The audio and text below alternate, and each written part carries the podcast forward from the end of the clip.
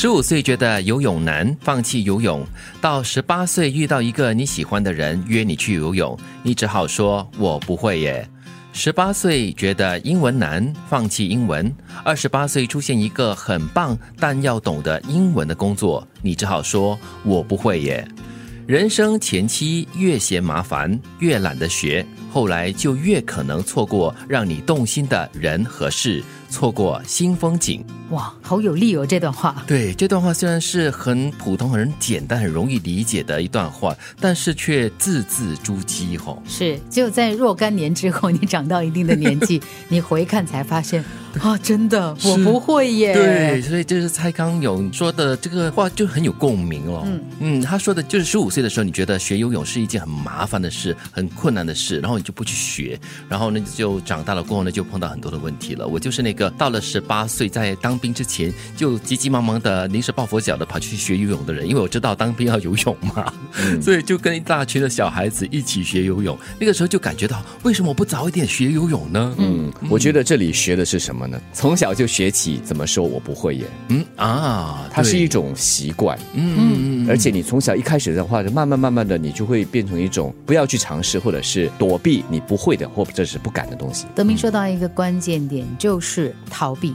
嗯，就是你一碰到你自己觉得我应该不可能学会的东西的时候呢，你马上转身说哦，我学不会的啦，嗯对对对这个不适合我啦是是，是那个不适合我啦，然后呢，你就一辈子什么都学不到。而且我们会发现，随着年龄的增长，这样的一个心理障碍会越来越大。嗯所以一定要在小的时候、年轻的时候尝试培养，先培养这样的一种勇往直前、勇于尝试的一种心态。嗯，那么慢慢慢慢的呢，你当你年长之后，这个障碍就不会变得更大。对，而且你可能在小或者是年轻的时候，你学习一些东西，你可能看不到马上的一些效应或者是它的好处，但是呢，你越长越大的时候，哎，这些好处就慢慢的、逐步的、逐步的出现在你的生活中了而。且年轻的时候嘛，你不怕跌倒，跌倒了之后很快就爬起来，嗯很快会复原。对，嗯老了之后 跌倒哈很重的嘞。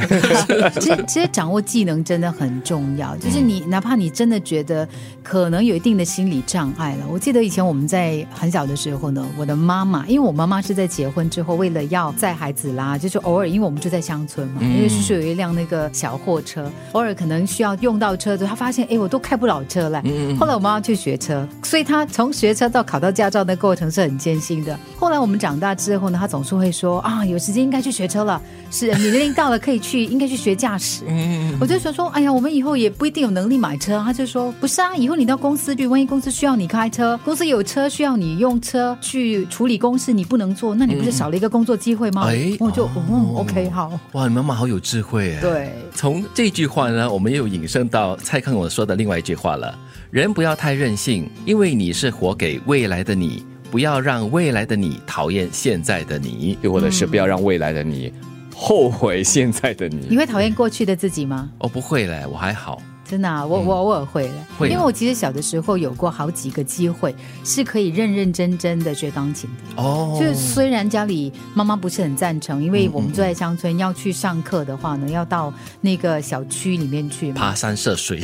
也也算是啦，但是其实我小学的时候遇到一个音乐老师，他真的是对我们很好，教我们很多基本的乐理，所以我其实能够在琴键上弹那个简单的几个音谱哈，嗯都是老师教的。哦然后后来大概在小三的时候呢，我还有机会在附近的联络所，因为跟联络所的那个管理员很好，所以他老是会把钥匙塞给我，让我到音乐室去。嗯我又有多一个机会，哦可是我当时都没有把握这些机会，没有好好的珍惜哦，不然的话，我们现在看到的这个每个礼好拜四想跟你唱弹琴的人是我。对，然后礼拜四晚上的面部直播哈、是自弹自唱的画面哦，很帅的哦。我们就不用那个谁聊了。啊，不用会骑了还。是要，还是要，还是要，我还是要会骑。所以这句话，这个蔡康永说的是非常真实的。不过这就是年轻时的遗憾吧。嗯，因为当时就是很莫名其妙的拒绝、不要，或者是没有进一步争取什么都不做了，就是不晓得为什么，这是很叛逆吧？纯粹就任性了。你问为什么？你现在回想起来，为什么没有原因？嗯，可能就是当时一个人说了一句话，然后你就偏偏跟他逆着走，对逆着做而已。人生前期越嫌麻烦，越懒得学，后来就越可能错过让你动心的人和事，错过新风景。人不要太任性，因为你是活给未来的你，不要让未来的你讨厌现在的你。